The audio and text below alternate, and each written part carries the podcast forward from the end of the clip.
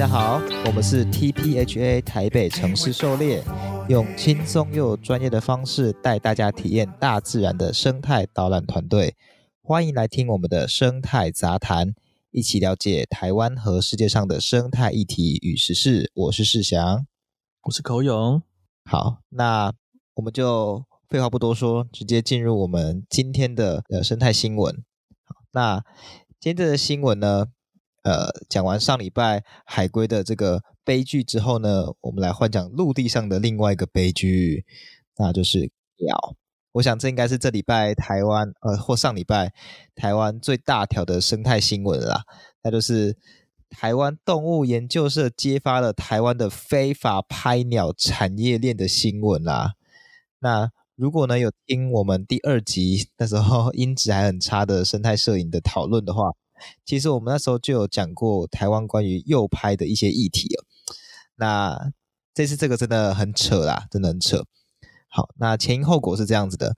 呃，我就简称叫他们叫动社啦，动物的动。好，动社呢跟镜周刊还有一些爱鸟人士，他们合作哦，卧底两年调查了台湾六个非法龙拍的场所，龙是笼子的龙。他们揭发了业者私营鸟类笼拍、潮拍跟诱拍的非法行为。呃，其中呢，他们至少就是有包含了二十二种珍贵稀有或是保育类的鸟种被他们抓过来去做这样子的呃笼拍、潮拍或诱拍。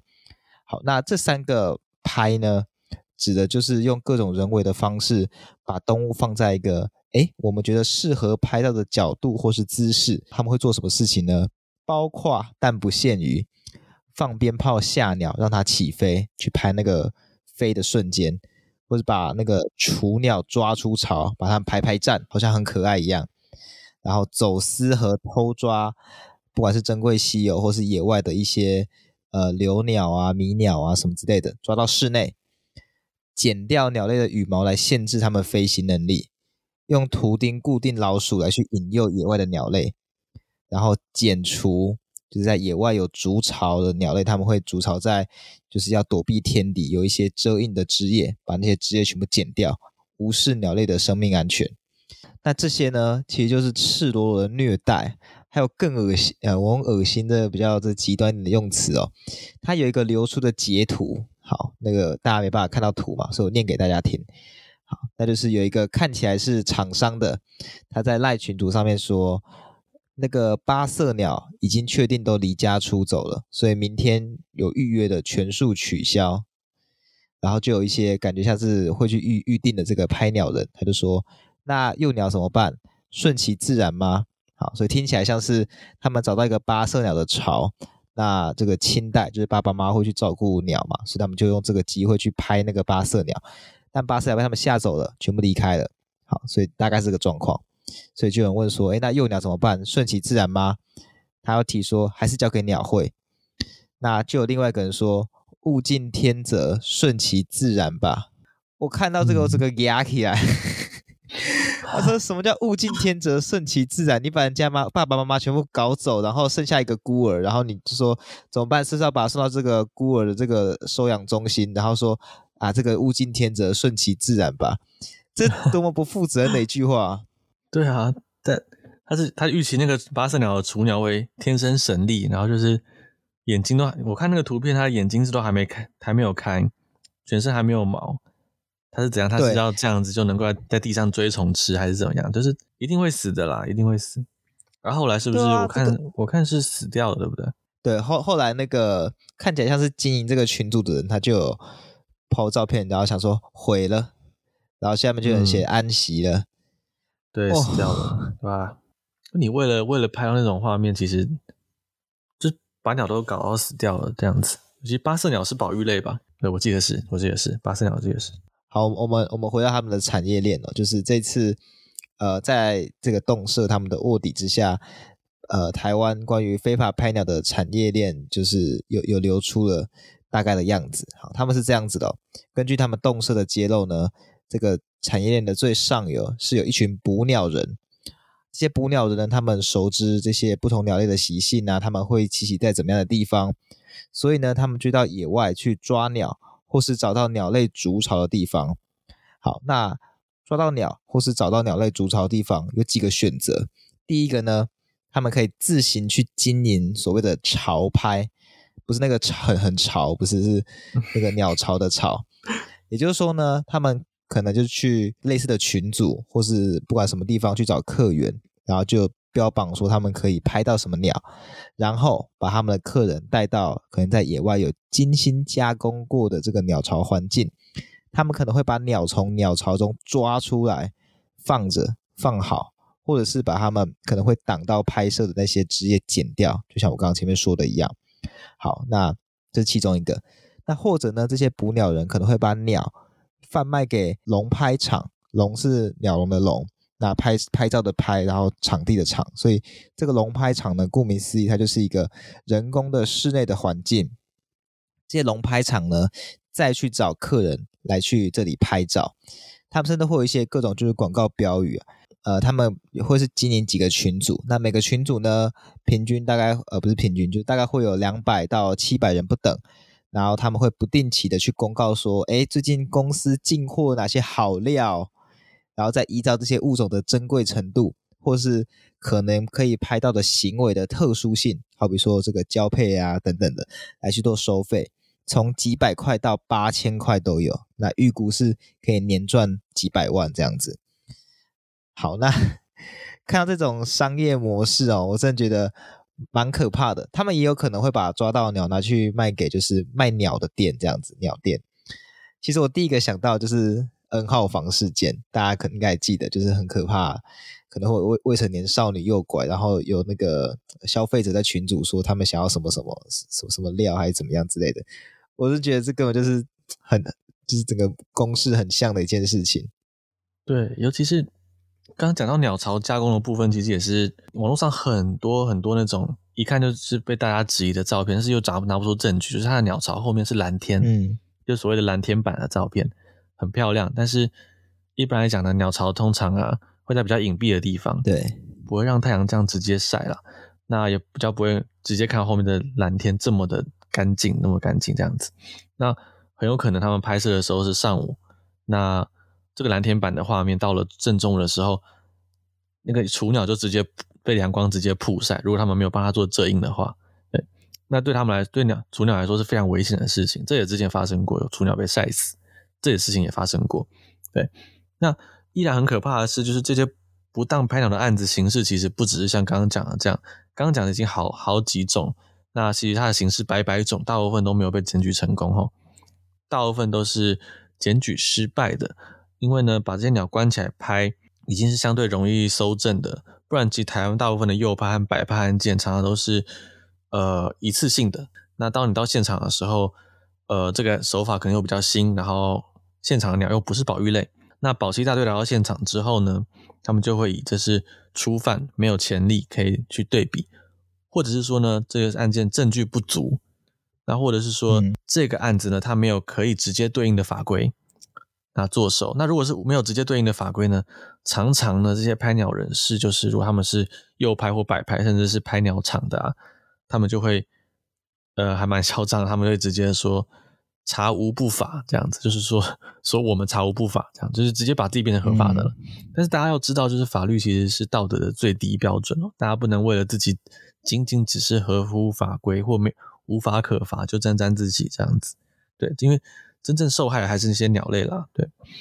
那也是因为这些日新月异的呃诱拍手段呢，所以如果你仅仅只是透过修法来去追上它，那只怕是没完没了。所以总归来说，其实这次破获而且开罚的拍鸟场算是手段比较新而且规模比较大的，所以能够被制止呢，其实对我们生态圈子的大家来说算是。一件大新闻这样子，嗯，对，那呃，因为这次他们有卧底，然后有搜证等等的，所以呢，以这个案件来讲，目前政府单位的态度是说，这个是算明确，然后有明确证据，就是是可以，就是依法开罚的。但不过呢，像这样子，嗯，像这样子能够。年赚好几百万的这种生意，我觉得政府可能要稍微想一下该该怎么去处理这件事情。因为如果说我我就开罚几万、几十万、一百万，可是这样子扣下来还是净赚的话，那还是会有人去做这件事情。对，没错。对，那我我是觉得这个其实很很可惜的地方，就是在于说生态啊、生物啊，这个对于这个圈子外的人来说，其实会是一个相对有点神秘的一个领域，一件事情。所以我们在圈子里面的人会很希望能够带领这些可能不了解或是没有机会接触的人，能够进到这个圈子里面来去看一看，然后体会一下为什么我们。就是受这些呃动物深深的着迷，然后很想要奉献我们的心力在这上面。那在鸟这件事情上面，其实就是做的不错，所以才会有很多明明不是在研究鸟的，或是明明他们有其他的正职工作，可是却会有一个休闲，就是去赏鸟、去拍鸟。但是这个却走了一个极端，变成是他们又极端到去伤害这些鸟。那其实。旁边看的人就会觉得有点无无奈，然后有点小心寒，这样就会想说怎么会搞成这个样子？我觉得是虚荣心作祟啦，就是那些拍出来的照片，就是你比较稳定，然后你可能可以拍出那种野外等很久还等得到的美照。那你只要不说白，大家看不出来，就会觉得说哦，你现在等到这种画面。有时候也会看到被抓包的啊，包括是两栖爬虫类在拍。那个动作很像是某种行为，然后就说我拍到了这种行为，但是后来就是被抓包说你只是把它乔成那个动作这样子，虚荣心有时候会影响，会作祟了。我觉得这也是做生态观察，任何圈子都要去都要去抵抗的一个诱惑，就是你想要获得大家的喝彩，那那你要用的是什么手段？这样子，嗯，这不只是生态圈子的事情了。那其实，如果就算不是在鸟圈或是其他动物圈子里面，在面对这种子摆拍的这个呃，算是产业链，在面对这件事情的时候，我们能够做什么？好，那我我觉得，如果你看到就是好了，我觉得可能有点难判断。可是如果是比较常看，然后呃，尤其是政府单位啊，政府单位可能不会听我们节目，可是 可是尤其是政府单位在。可能出一些周边商品，呃，年年历或者海报什么的，在挑选照片的时候，如果他们自己没办法去分辨，就是到底这是不是摆拍的产物，然后去选的这些摆拍的产品，那就等于是一点变相去肯定这些东西，那这些东西就只会一直继续下去。但有时候真的很难分辨了，有时候真的超级难，你有时候也怕冤枉了真的等到的人，真的等到这种画面的人，就是会因此受委屈啊，就是。你可能这个画面实在太难得，难得到你被质疑你是摆拍的或右拍的这样子。确实的，确实。所以其实像那个这次呃流出这样子的一个新闻之后呢，其实也有人去建议说，以后呢如果在分享这些鸟照片的时候，如果你不是摆拍的，你可以加一个 hashtag 表示说我不是摆拍的。好，那这个用处是在于说，其实大家我觉得绝大多数人如果要他们去说谎的话，还是心里会有一些小负担呐，就是不会说。如果你是摆拍的，要你自己 hashtag 我是摆拍的，那当然就不会有人做这件事情。可是不是摆拍的人，你 hashtag 我不是摆拍的，那如果你是摆拍的人，你就必须要多做一个选择。那这个选择就是我到底要不要去欺骗人？两两爬圈子其实还蛮诚实的，他们现在是呃，如果是野生蛇，像这种拍蛇的，啊，或是两爬的那个。照片分享社团，他们会说你是你是不是摆拍的，你就直接讲，就是摆拍几分钟怎么样的。嗯，那大家去看一看，哎，好像不在不在很严重的范围什么的，就就还好。那有的人会直接写说摆 摆拍两小时，然后我记得那篇文就被大家灌爆说你干嘛拍这么久？我不知道那个人是一个诚实过头，他就直接拍一只蛇，好像也是保育类的吧。嗯，他说什么什么蛇，然后在什么马马家乡哪里，然后。摆拍两个小时，然后我看到也是疯掉，可是我就刚才看留言，哈，超有趣，底下都乱成一团，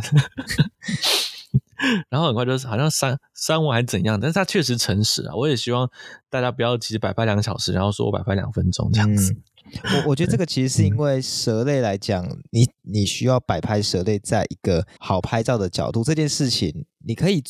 比较低门槛的做到，不对蛇造成太大伤害。因为蛇就是在地上的东西嘛，它不会突然飞走还是怎么样？那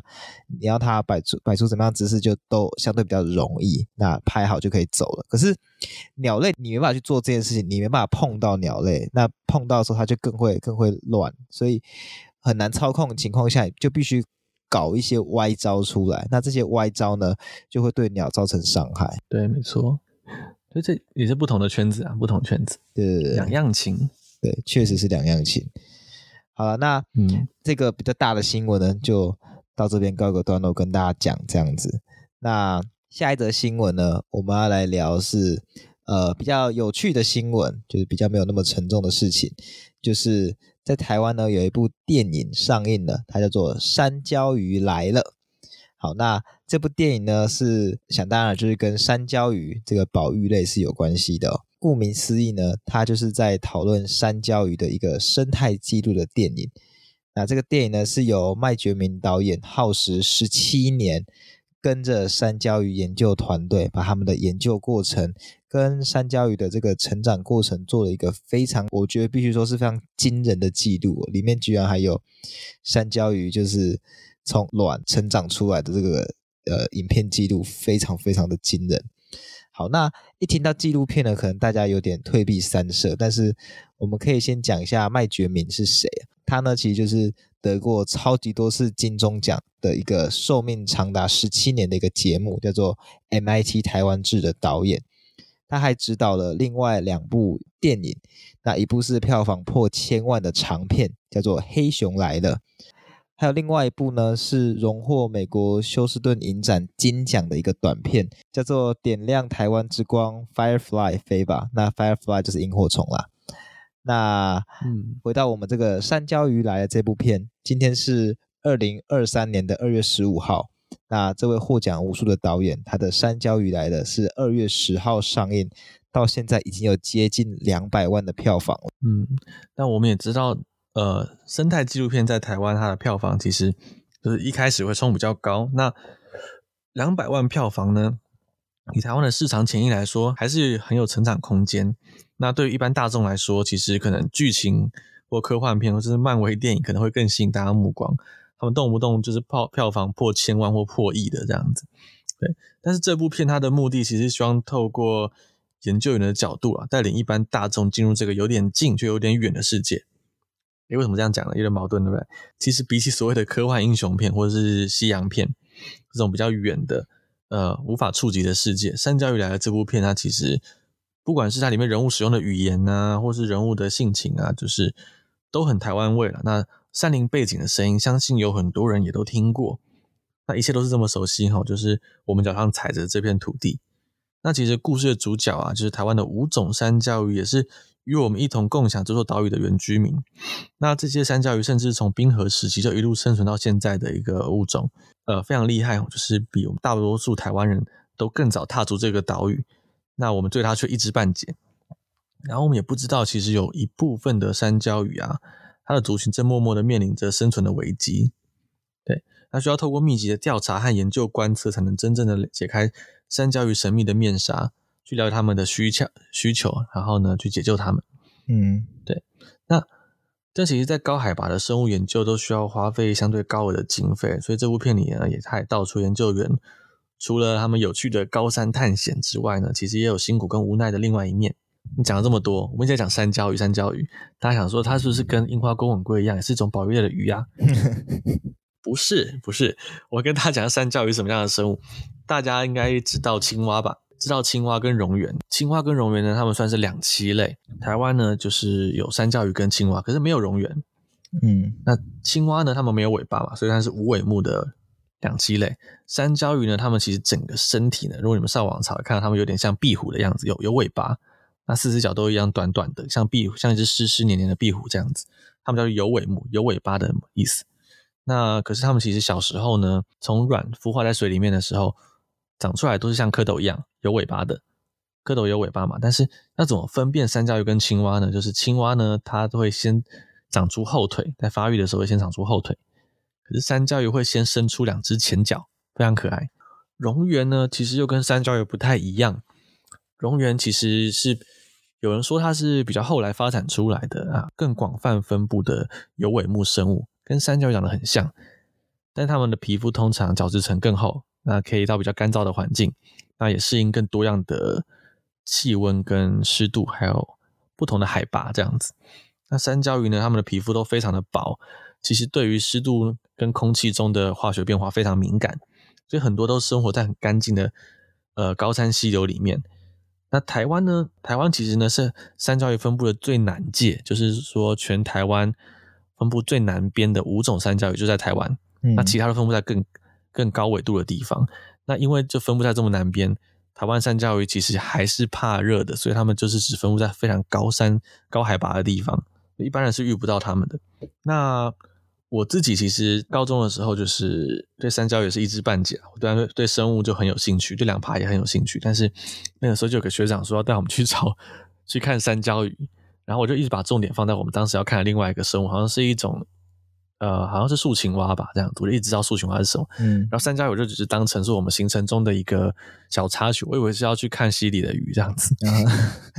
然后结果我们就到高海拔的一个学长说是野溪。就是一个旱溪，就是它冬天的时候不会有水的一个地方。我们就开始在那边翻石头，那石头其实够大块，然后翻起来会有一点点水。然后那边真的超级冷，超级冷，就觉得说这种地方会有鱼吗？呃，我本来想用手机去查，因为那个地方就没有网络，就是没有办法查。然后就是傻傻高中生那边跟着大家一起翻，然后最后就翻翻翻，学长翻到一只那个台湾山椒鱼，嗯，然后看到哎、这不是跟壁虎啊、蜥蜴很像的生物嘛？可是就。整个抓住我目光，我看起来就像蝾螈一样的生物，然后我就很好奇，就是很很感兴趣。说台湾竟然有这样的生物，我都不知道。然后结果我就看翻的超级起劲，我就翻的超快这样子。然后往上一直翻翻翻，每块都检查。然后后来后面三只好像都是我翻到的，我记得太多只了吧？就是诶其实总共也总共那天也才看到四只而已，这样子有大有小而已吗？哦，那个我们翻很远哦，我们我们就是蛮危险的，沿着那个。旱溪的坡度还蛮大的，往上一路翻上去，可能翻了要翻了快一公里吧，我觉得，嗯，对，才翻那么多。可是现在没办法，现在那条旱溪它就是之前土石流冲刷以后，好多大木头就挡在那里，就是横过去，已经已经翻不翻不过去了。搞不好河道也改也改道了，现在能够往上只能上溯到四五百公尺吧，就会被挡住。对，嗯，那段已经没了，所以其实也是他们栖地也是蛮脆弱的啦。高高海拔的环境，另外就是我这个开从此开始认识山椒鱼之后，发现台湾有五种山椒鱼，我就试着一种一种去找。那目前我已经看到三种这样子，哦，目前只差南湖跟观跟观雾两种。哦，最难找的。对，那其实其中最常见的是阿里山山椒鱼，它是可以分布在最低海拔的，可能阿里山森林游乐区就有，有，而且是在公路边就有，水水管洞可能就会看到这样子。嗯，但是。它虽然是最常见，而且听说数量最多、分布最广泛的一种山椒鱼，但是它其实就是有一个繁殖之谜，就是没有人拍过阿里山山椒鱼的卵跟那个出生的幼体这样子，他们不知道它到底是怎么繁殖的，甚至有人就是之前有人还有一度怀疑它是直接胎生的这样子，但是之后被推翻说他们觉得应该还是卵生，但是可能是利用那种地下浮流，在地底下的浮流去做繁殖这样子。有这个猜测，至于到底谁会第一个拍到它的卵跟它的幼体呢？这个就 就看我们会不会有厉害的后辈，或者是干脆就是我们改天上山找找看这样。对，那其实山椒鱼还有很多未解之谜，就是现在蛮有趣的，包括就是刚刚讲的南湖山椒鱼，我还没看过的，跟台湾山椒鱼，它们其实目前台湾只有五种，但这两种都可能还可以分再分出隐藏种。因为山椒鱼它其实爬的速度非常慢，这种慢吞吞的生物，所以它们其实很难从这个这个山谷或这个这个水系跑到另外一个水系。但你当你在两个相邻的水系都看到这种三角鱼的时候，你就可以好好的仔细观察看看，有时候会发现它们的花纹啊，或者是可能一些身体特征有点不同，它们可能已经在种化的路上，就它们可能开始慢慢变成不同种了。就仅仅只是一个山头就可以挡住它们。那以后搞不好可能台湾就会有。六种、七种甚至更多种的三角鱼，这样。可是讲到了这些地方，像是高海拔山区，它们其实是非常脆弱的生态系统。就是台湾现在开始盛行的登山，尤其在疫情过后，尤其严重。有人有人在南湖圈谷那边，就南湖山椒鱼的基地，写了一篇关于垃圾暴增的事情。那那边就是少量的水流，有水流的地方呢，就是会有人在那边大小便。嗯，对，因为在山上你可能憋很久了，然后山屋那边可能又没办法提供。哎，那边的山屋，我不知道，我自己没有去过。南湖南湖那边的圈谷是没有厕所的吧？我没有去过南湖，我记得没有厕所，所以大家才会在那种地方大小便。然后他们就看到那个 山椒鱼在在屎尿中漂流，然后也有看到死掉的个体这样子。Holy shit！对，然后偏偏又在高海拔那种地方，环境中的细菌又少，这种粪便啊什么的很难被分解掉。嗯，那山椒鱼就是陷入这种。勇士的轮回中，这个地方就很难很难被变干净。他们要不就是刚好不在那里，要不然就是得赶快离开。嗯，逃不离那一块小小水域的山椒鱼就会死掉，这样子。那在山屋附近被倾倒的垃圾，其实也容易流入那山区的地下水系统中，去污染到山椒鱼的栖地，这样子。这其实他们遇到的问题也很多了。那很多人都不知道，很多登山客完全不知道这地方有山椒鱼。他说：“我只我只是没吃完，倒个半碗厨余在那个山边这个地方而已，感觉有水，然后这样倒了就走了。他也不觉得他他也没有故意去伤害山椒鱼，但是山椒鱼的水源就被污染了，这样子。台湾现在山椒鱼命的一个问题。那我们其实。”呃，说了这么多这种可爱又神秘的山椒鱼，然后大家可以赶快进戏院去看看这种黏糊糊、慢吞吞的珍稀物种。对，听听说看了之后会哭，呵 呵我看，对对对，我还没有时间去看。哦、对，听那个影评，你看到真的很可爱。就是如果你从正面看每一种山椒鱼，它们都是像在微笑一样，就是眼睛大大的，然后嘴巴像在微笑，就是大大的微笑这样子。对，我知道的，我，我有看过，我有看过。哇！我之前在塔塔家看到阿里山山椒鱼，就只看到其中一只，我真的被它萌到，就是我，他就看着我，然后他也没有躲，他就这样看着，就一直发呆这样子，超可爱的。没错，我有点想去戏院看，你知道我其实还没有去看。呃，大概生态圈就被轰炸，我现在我已经看到八个版本的影评了，我真的有数一下，或长或短八个版本，然后已经可以拼凑出它到底讲了哪些重点，然后还有再来就是我自己。身边有朋友在山椒鱼的那个研究研究里面这样子，他在做相关研究，然后我之之前有去跟他了解这样子，啊，好想去看啊！那大家要要看要快啊，因为像这种生态纪录片通常不会上映到太久这样子，呃，那可能在这个月就要抓紧时间去看了。好，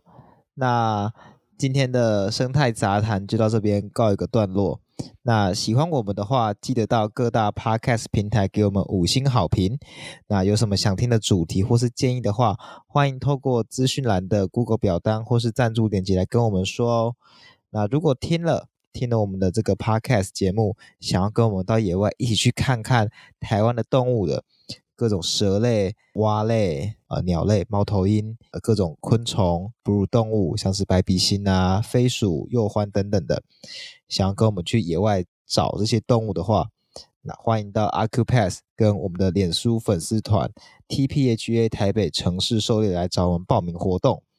我没有就是，就是像那个捕鸟人或是怎么样的，就是野外有固定的这个什么潮位还是什么的。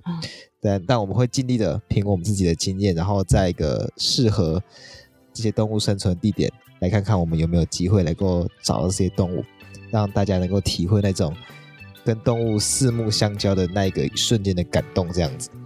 好，那今天的节目就到这边告一个段落，我们就下次再见喽，拜拜，拜。